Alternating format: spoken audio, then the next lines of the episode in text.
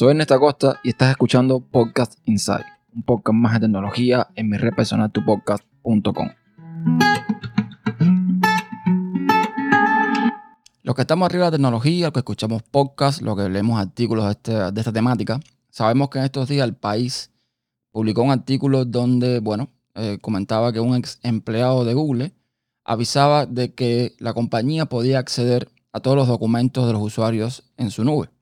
Algo que si lo analizamos por dos segundos, por dos segundos, cualquiera que tenga quizás eh, un, un, mínimo de conocimiento o un mínimo de sentido común, sabrá de que es algo que es lógico.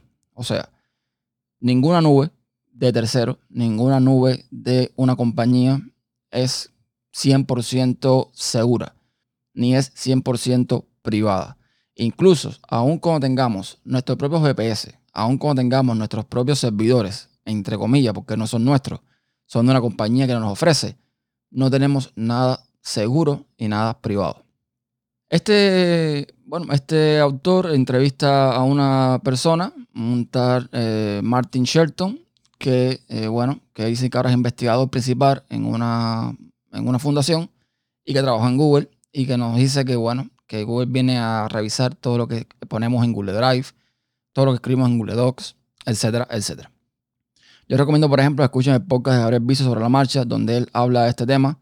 También lo enfoca un poco desde la parte de la criptografía, desde la parte de la seguridad. Sobre esto quiero también dar algunos detalles, unos detalles que eh, me parecen importantes que debemos conocer.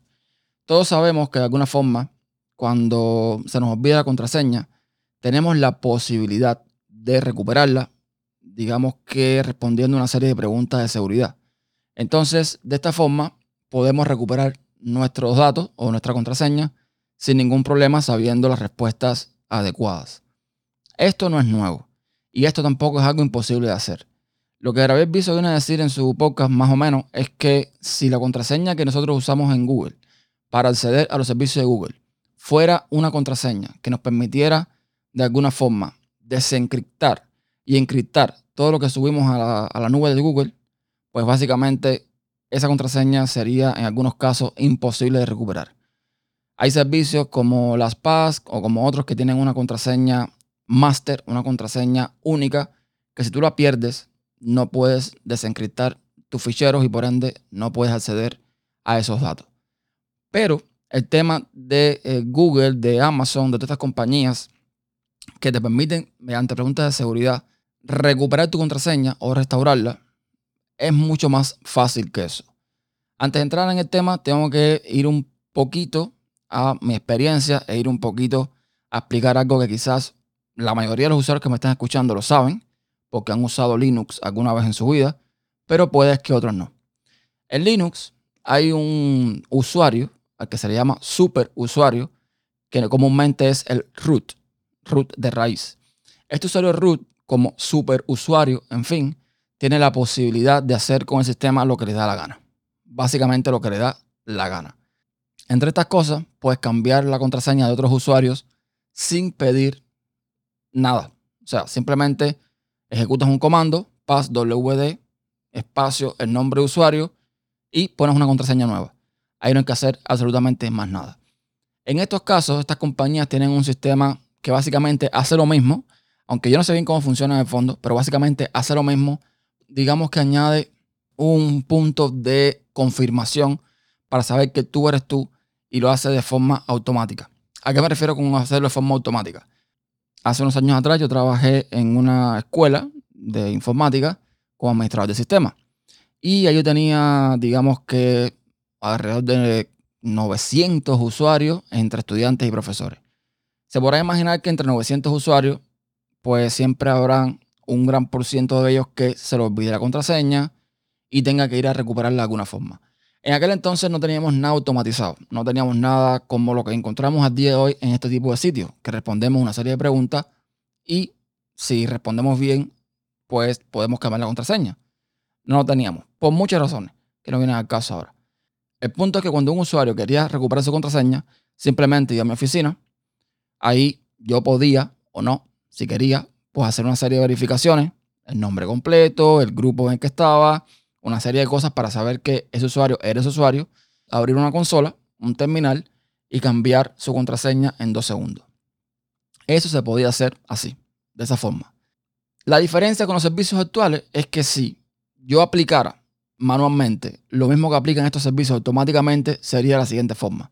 El usuario vendría, esto yo, y yo le preguntaría, dime el nombre de tu perrito, dime la marca de tu primer carro, dime tal cosa. Preguntas que por supuesto tendría que tener yo en una base de datos, en un documento de texto o donde sea, que cuando él me dijera su nombre, yo voy a ese documento, busco por el nombre, a este fulano de tal, estas son sus preguntas de seguridad y sus respuestas de seguridad. Si fulano de tal me responde bien esas preguntas, esas respuestas, pues accedo a cambiar la contraseña. Esto las compañías lo tienen más automatizado, evidentemente. Pero no es tan fácil como cambiar una contraseña que encripta y desencripta la información que uno sube a la nube. Cuando tú creas un documento, no digo en Google Docs, sino en tu equipo local, en Office o en lo que sea, y tú lo subes a la nube de Google, tú no estás encriptando nada. Tú estás subiendo ese documento mediante una conexión HTTPS, que es segura, pero no significa que ese documento llegue a las nubes de Google encriptado.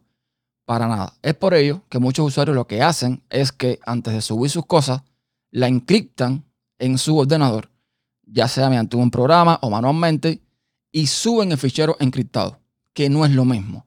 No es lo mismo porque hay un problema y una ventaja de esto. La ventaja es que cuando Google acceda a tu nube, a tu espacio en el disco reservado en el servidor, no va a entender un carajo, porque lo que va a encontrar ahí va a ser un fichero con un nombre extrañísimo, sin ningún tipo de extensión y sin nada. Lo malo es que ese fichero no vas a poder utilizarlo en, eh, digamos, en tu móvil o en una laptop o fuera de tu casa si no tienes el programa necesario para desencriptar ese fichero. Entonces, bueno, hay sus ventajas y sus desventajas. Con respecto al tema de lo que guardan en la nube, otra cosa que me llamó la atención en el artículo es que dice, y leo textualmente, Gmail detecta maravillosamente el spam porque lee y analiza los mensajes de correo de todos sus usuarios es un servicio útil. Esto no implica que haya empleados de Google hojeando documentos en los buzones para encontrar ilegalidades, pero podrían hacerlo si quisieran. Sí, Gmail desde hace mucho tiempo no lee ya como tal los correos. Podría, por ejemplo, eh, leer las cabeceras del correo y tener una serie de direcciones ya registradas como spam y simplemente ya con que lean las cabeceras y vean que está esa dirección, lo mandan a spam. No hace falta que ellos lean totalmente el documento. Pero ese no es mi punto. Mi punto es que muchos usuarios dicen, no, es que me voy de Gmail para iCloud porque es que Gmail lee mis correos. Porque es que Gmail, eh, o sea, Google lee mis correos, etcétera, etcétera. Y les gustaría saber a esos usuarios que eh, básicamente iCloud Mail, que es el servicio de, de, de Apple, no tiene tampoco encriptado su correo. Es decir, los correos que tú recibes en iCloud vienen sin cifrar tampoco. Vienen sin cifrar. Apple, si quisiera, también los puede leer. Y no digo yo, lo dice su política de privacidad. Te lo dicen claramente, que el correo de iCloud Mail no está cifrado por ningún lugar. Vamos entonces de nuevo a mi experiencia como administrador del sistema. Esto es un poquito más técnico, pero trataré de hacerlo menos técnico. Es que eh, normalmente en Linux se usan en los servidores de correo algunos MTA. Eh, los MTA son básicamente, para no liarnos, los programas que se encargan de gestionar la entrada y salida de correo de un servidor. Ya está. Entonces, estos MTA normalmente crean una serie de directorios donde almacenan los correos y esos directorios tú los puedes, digamos, eh, pues diferenciar en el directorio en que llegan los nuevos correos, el directorio donde están los correos leídos, el directorio están los correos borrados, etcétera, etcétera. Estos directorios, cualquier administrador que tenga acceso a ese servidor puede acceder a ellos, puede entrar, puede leer tus correos si quisiera. Es más, no simplemente se puede entrar y leer tus correos. Si el administrador del servidor quisiera, podría simplemente crear una regla, por decirlo de forma fácil, que diga que todo el correo que reciba fulanito de tal le envíe una copia de esos correos a una cuenta X, una cuenta de respaldo, una cuenta de backup, una cuenta X.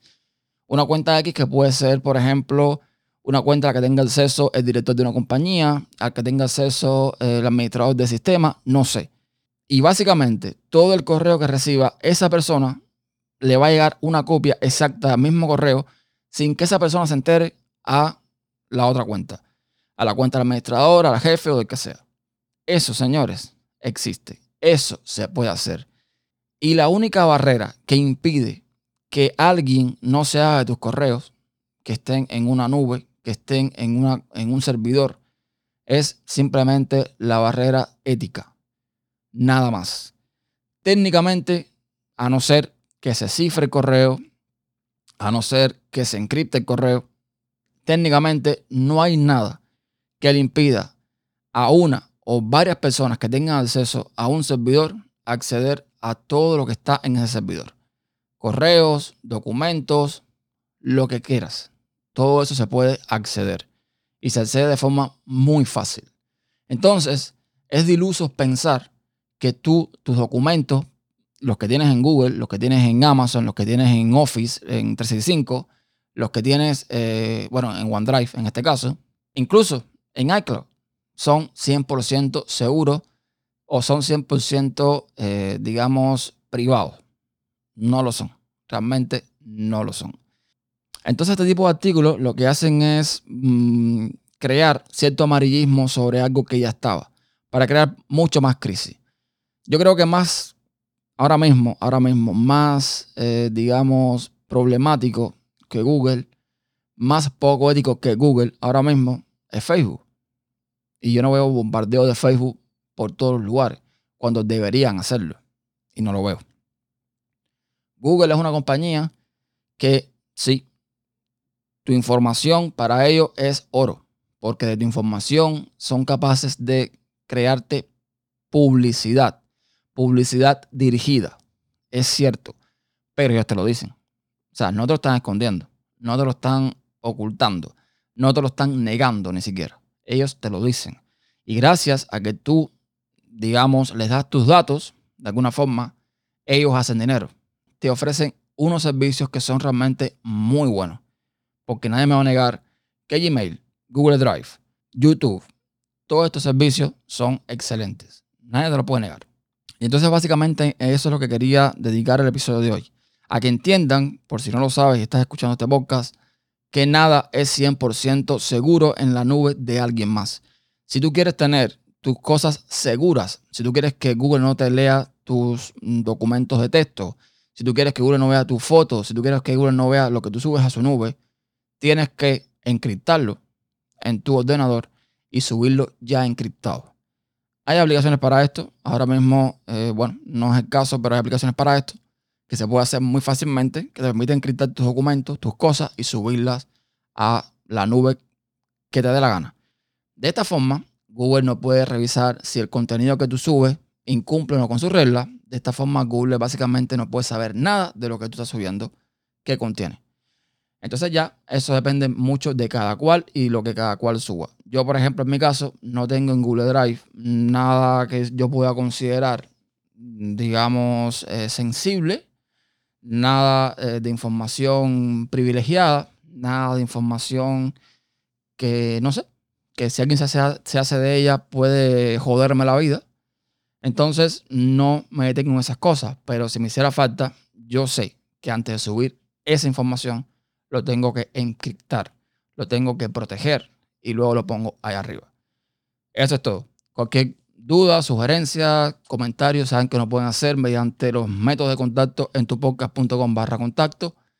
Y me pueden también dejar un comentario en el post de este episodio en la sesión de comentarios. Discúlpenme la voz, tengo algo de catarro, pero gracias por escuchar. Hasta la próxima. Chao.